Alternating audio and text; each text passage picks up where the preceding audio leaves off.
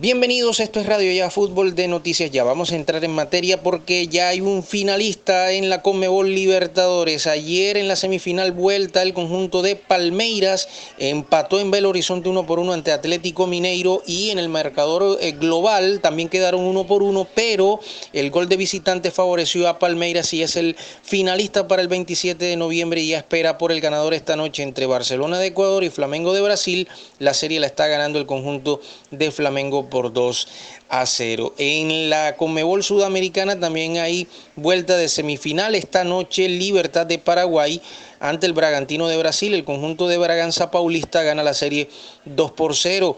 Y hay que decir que César Haider no está siquiera en la lista de convocados del conjunto eh, del Bragantino. Y César Haider, por supuesto, que es de la entraña del Junior de Barranquilla. Y hay que hablar también del torneo Di Mayor que cerró ayer la fecha 10 Victoria de Boca Juniors de Cali 1 por 0 ante Tigres de Bogotá y Real Cartagena que le ganó 2 por 1 a Llaneros. Descansó el conjunto de Leones. La tabla tiene a Fortaleza líder 23, Unión Magdalena segundo, tercero Bogotá y cuarto Boyacá Chico, todos con 18 puntos. Quinto, Leones eh, con 17 puntos. Sexto, Cortuluá con 15. Séptimo, Llaneros. Y octavo, Atlético de Cali con 14. Noveno, Real Cartagena con su victoria de ayer llega a 11 puntos. Puesto 11 para los equipos de la costa, por supuesto, también como el Barranquilla, que eh, tiene 9 puntos y puesto 15, el último lugar para el Valledupar después de la derrota con 3 puntos. Eh, lamentable lo de Valledupar, se está quedando en el tema del último lugar en la tabla de clasificación. Hay que hablar de la selección Colombia masculina de la categoría sub-18 que realizó ya su primer entrenamiento en la capital de la República. Eh, bajo las órdenes del profesor Héctor Cárdenas en la sede deportiva de la Federación Colombiana de Fútbol. Con el grupo completo, el equipo tuvo una primera parte del entrenamiento ayer que se, que se basó mejor en ejercicios físicos de resistencia y fuerza. Posteriormente se han trabajado movimientos tácticos de precisión, velocidad y movilidad. El seleccionado colombiano descansó ayer en horas de la tarde y ya hoy prepara una doble jornada en la capital de la República. Recordemos que el equipo eh, nacional juvenil sub-18 va a estar reunido hasta el próximo 7 eh, de octubre, jueves 7 de octubre. Y hablando del Junior de Barranquilla, las noticias pues no son muy agradables.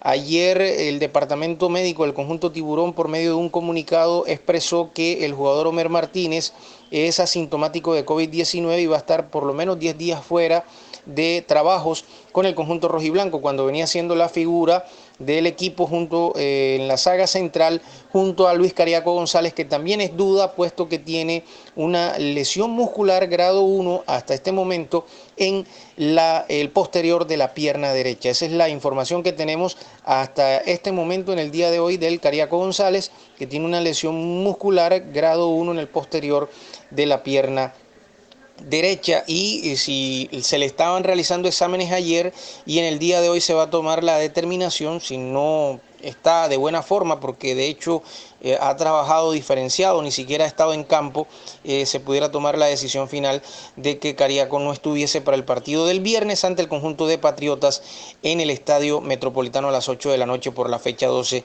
de la liga. Todo indica que Edwin Cetré pudiera tomar ese lugar y en el caso de Homer Martínez pues Dani Rosero, puesto que Germán Mera, eh, hay que decir todavía, eh, le quedan eh, unos días de reacondicionamiento físico y se habla ya de que pudiera regresar para eh, lo que tiene que ver a mediados del mes de octubre, el mes siguiente. Y también decir que a pesar de que no esté inscrito, John Pajoy también sigue en trabajo de reacondicionamiento físico y está en esa mejora.